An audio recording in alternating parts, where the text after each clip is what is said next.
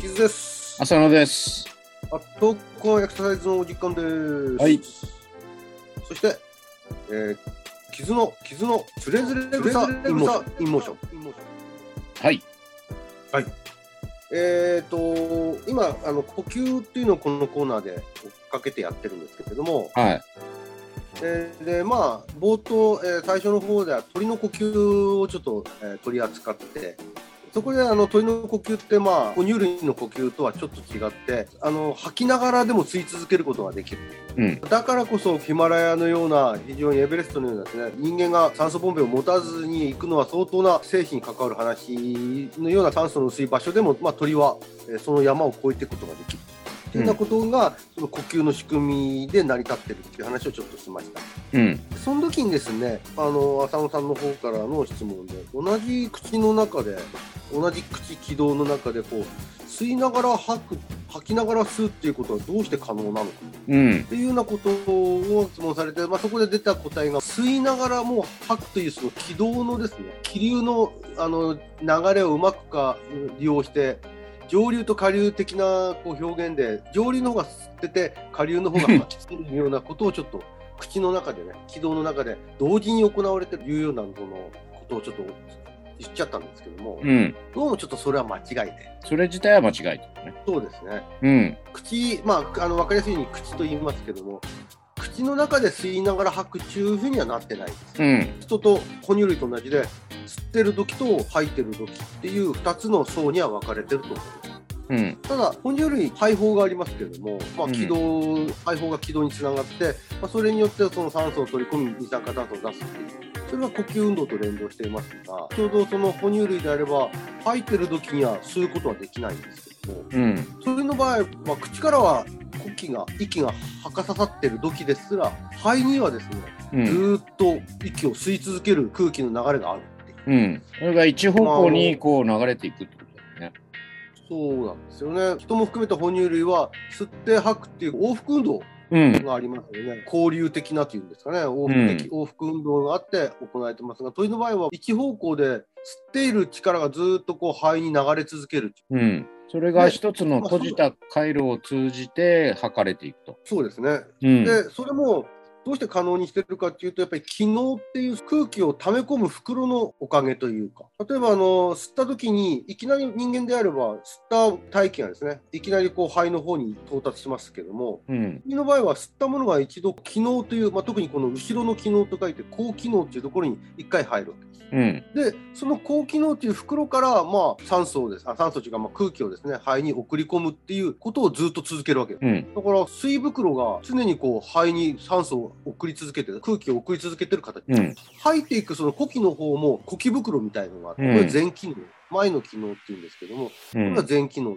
でその前の機能にその呼気が一回やっぱり溜め込まれるうん。でその溜め込まれた機能が収縮すると今度呼気の方に出ていくうん。だからその時は呼気として出ていくけども呼気として出ていってる時ですら水袋の方の高機能がですね収縮して常に肺に空気を送り続けうんてるので、うん、そういう意味で吸ってんのと吐いてんのは同時っていう表現をしたってことですよね。そうですねうんそれが初めだからあの我々は入ってる時は吸えませんが鳥に関して言うと入ってる時ですら吸っているうん、ということが可能になるんですね。ただ軌道を通る際には吸気が通った後その後に呼気が反対方向に流れていくっていうことに関してはそこが同時に起きてるってわけではないってことですよね。そうですねやっぱり行きつ戻りつにはなってると、うんうん、そこはそうなんですけど入ってる時ですら肺に関してはずっと空気があ酸素がく供給されている供給されてるってことですね。うん、うんだからこそ薄い酸素分圧の状態でも、うんまあ、常に酸素を取り込むことができるといううんことだしあと運動を続けていてもずっとですね酸素を取り込み続けることができるという利点がある。なるほど。うんということで、まあはいあのちょっと訂正ということです。はい。で前回ですねあの、ええまあ、哺乳類のことで特にその水生生物の話をちょっとしました。うん、イルカとえかークジラとか、クジラとか同じ哺乳類なのに最低でも1時間海に潜っていられるつまりうん無酸素な状態で、あのこ無呼吸ですうん無呼吸な状態でずーっと活動を続けられるっていうのはそういった哺乳類が実際に存在するうん、その話話は前回したんですあの今日はですねじゃあ人間はどうなんだろうっていう話をちょっとしうたい、ん、うん人間で無呼吸っていうことを考えた時にいわゆる素潜りってありますうん、それが競技で言えばスキンダイビングだとかあるいはフリーダイビングっていう言葉で表現される、うん、まあ、そういったそのどれだけの水深潜っていけれるかっていう、まあ、深く潜るということは長く息を止めるということにもなりますので、うん、うんそういった競技としての素潜りあるいはその海女さんに代表されるような職業としての素潜りうん、っていうのがあるわけで、これがいわゆる一般の人たちなんかと比べると、はるかに長い時間で息を止めていられることができるっていうことになるわけ。うん、じゃあ、これって何なんだろうん、う同じ人間ですからね、今度はあのクジラとかじゃない。そうですね。うん。それができる一つのですね、仕組みとして、うん、どうも脾臓っていうその臓器が関係しているんではなかろうか。ああ、やっぱり脾臓ですか。脾臓うん、焼肉なんかでも出てくる。 うん、まあ、人間の場合はですね脾臓で血液を溜め込む力っていうのはそれほど大きくはないんですがうん、前にも言った水生生物水生哺乳類なんかはこの脾臓がかなり大きいよ、うんそこにですね血液をほあの貯蓄すること貯留することができるんだよねだから酸素が足らん酸欠状態になった時にも貯蔵している脾臓に貯蔵している血液を体に体循環に送り出すことによって酸素を供給することにつながってるようですうん、まず水生成分。うんで、じゃあ、その素潜りが得意な連中や、その能力が高い連中ってどうなのかというと、やっぱりですね、どうも脾臓のですね、うん、機能が普通の一般人なんかよりは高いよう高ないことを言われてる。なるほど。例えば、あの、韓国のですね、チェジュ島の海女さん。ああ、はい。このチェジュ島の海女さんにですね、6メートルぐらいの深さに潜ってもらった時の、うん、脾臓の状態を、まあ、どういうふうな形で脾臓の状態を見たかはわかんないんですけども、うん、その何か画像検査かなんかしたのかしらわかんないですが、まあ、その脾臓が収縮してるっていうことはどうも確認できたみたいおう6メートル潜ってる時血液を送り出してるという。みたいですね。まあ、うん直接血液を送り出した、直接証拠を見つけたかどうかはわかんないですが、うん、それにどうもそのタイミングがあった状態で、血中のヘモグロビン濃度もその時に上がってるみたいです。うん、脾臓の収縮とどうもタイミングが合ってるということで、脾臓の収縮、血液の供給、そしてヘモグロビン濃度の上昇っていうところにやっぱりつながってるようで、それが長く潜っていられる一つの理由なんじゃないうん、もう一つですね、フィリピン、マレーシア、インドネシアっていう太平洋、南太平洋側の方にある島々を拠点とするところでこう生活している種族がいるんですけども、ええ、サマバジャウ族っていうらしいんですよおうこの人たち、やっぱり島々を拠点にして、素潜りでいろんな魚介類を取って生計を立ててるだけあってですね、平気で水中に13分ぐらい潜っていられる。あ、そんなに。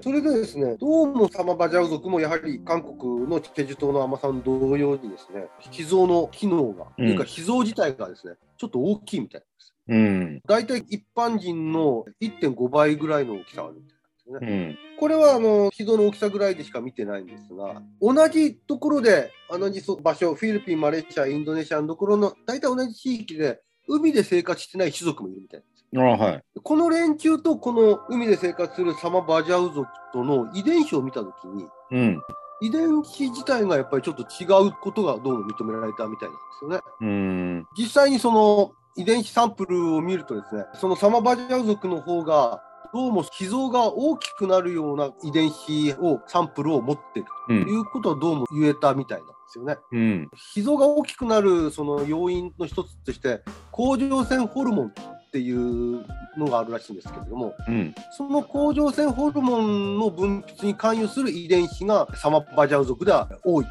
その同じ地域で海では暮ら生活してない種族と比べるとその甲状腺ホルモン分泌に関与する遺伝子がどうも発現が多いということでうんその甲状腺ホルモンの分泌はどうもその脾臓の大きさに影響を与えていることは他の研究でも分かってるみたいなので。なるほど。やっぱりその潜っている時間が長いっていうこと長く潜れるっていう機能とどうも脾臓の機の大きさというものとは関係しているらしいです。 13分っていうのはすごいね。うんまあ、そういったことを考えると単純にその人間の運動能力っていうところを見た時に一つは呼吸能力っていうところを見ていくんですけどもそれはいわゆる肺活量とかっていうだけじゃない機能でもやはり裏打ちされてるというかその肺活量だけではないものでも成立しているところがあるんだな特にここの場場面では脾臓っていう臓器にそういったものがあるんだなってことをちょっと今回知ることができましたこれはでもある程度、まあ、遺伝子の話が出たんでもう遺伝的に決められてるものなのかある程度個人の中でトレーニングをすることで改善しうるんですかね